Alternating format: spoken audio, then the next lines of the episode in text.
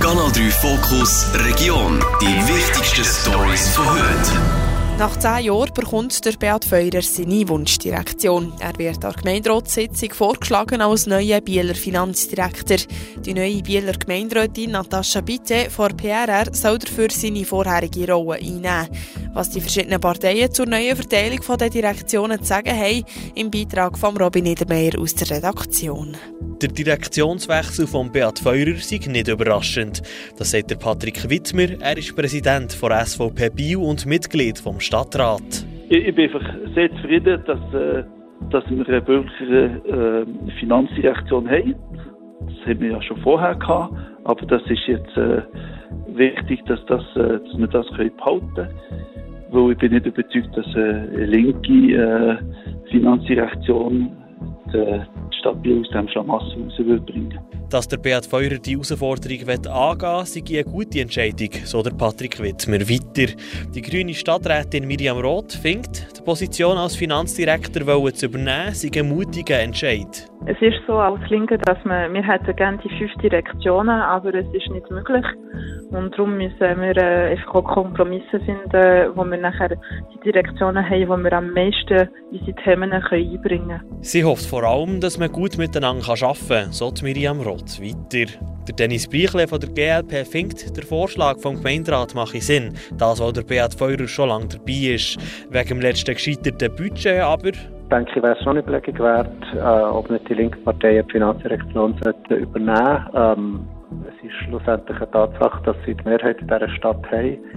Ähm, von dem her äh, gibt es schon gute Gründe, dass man sagen würde, dass sie hier auch die, die Verantwortung übernehmen Die anderen Direktionen bleiben bei den gleichen Leuten. Der Stadtrat muss die neue Direktionszuteilung dann noch absegnen. Macht er das, dann tritt sie auf den 1. April in Kraft. Hinter dem Bieler Bahnhof ist es laut. Es klebt und tut, das weil man das ehemalige X-Project am Abreißen ist. Warum man das abreißt und auf was man besonders muss aufpassen bei diesem Projekt, im Beitrag von Robin Niedermeyer aus der Redaktion.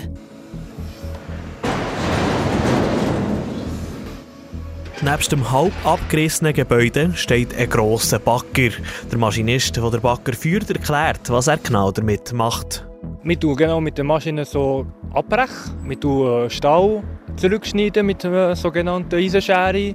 Wir tun äh, Wänge, Gipswänge wir tun Metall trennen, wir tun das Dach wegnehmen, Eternitdach wegnehmen vorläufig von Hand. Beim Abriss im Bieler Bahnhof muss man aufpassen. Das, weil das SBB-Gebäude gerade nebendran ist, so der Jürg Roth, Geschäftsführer von Robert Kopp AG.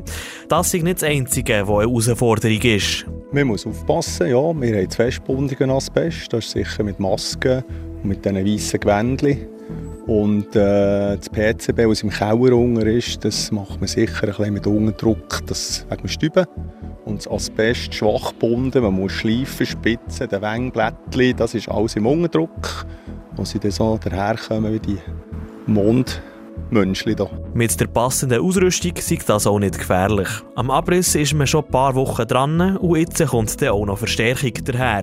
Man ist gut drin, ja. Es läuft eigentlich recht gut. Wir versuchen jetzt Platz zu machen, dass wir eine zweite Maschine hernehmen können. Und äh, bei einer Woche werden die Schadstoffsanierungen fertig sein. Und dann können wir jetzt gerecht mit einer zweiten Maschine noch dahinter. Etwa vier Wochen soll der Abriss noch dauern. Wenn man dann fertig ist, bleibt nicht mehr viel übrig. Dann gibt es einfach ein grosses Loch. Wenn wir den Kellerwänge rausnehmen, Bodenplatten, äh, bleibt ein Loch übrig, wo dann parallel irgendwann der Aushubbahn fährt, wo wir aber jetzt noch nicht wissen genau, was passiert. Planet ist, dass es dann auf dem Areal das neue Gemeinschaftsärztezentrum gibt, so der Jürg Roth weiter. Bis Terra hat der Abrissbacker noch einen Haufen zu tun.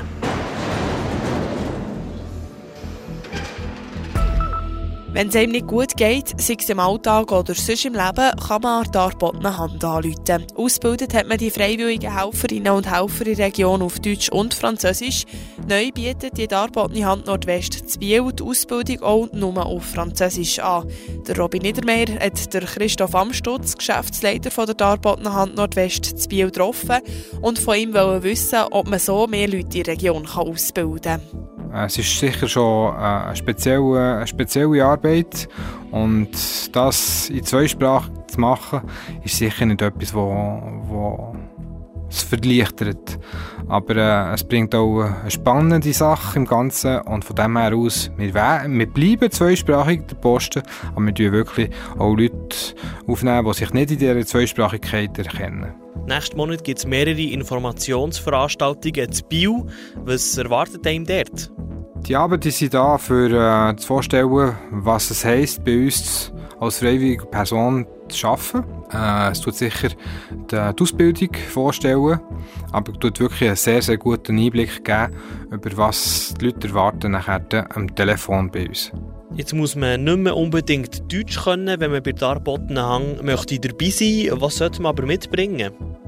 Ich denke, die Leute, die, die zu uns kommen, das sind Leute, die nicht Angst haben, etwas Neues zu lernen Zulassen ist das Wichtigste bei uns und für das, dass man empathisch kann sein kann und dass man sicher offen ist auf die andere Person, dass man nicht einen Wert tut, legen auf was sie sagen oder nicht sagen.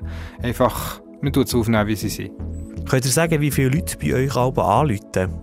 Also vielleicht eine Zahl, die ich euch sagen kann, ist, dass letztes Jahr im 2022 wir mehr als 18'000 Anrufe. Das sind rund 10% mehr Anrufe als im 21.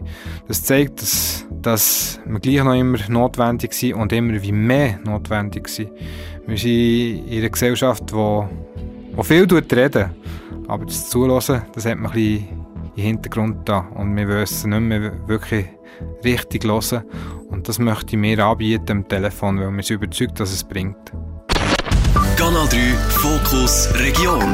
Nachher auf Spotify und Apple Podcasts. Jederzeit kompakt informiert.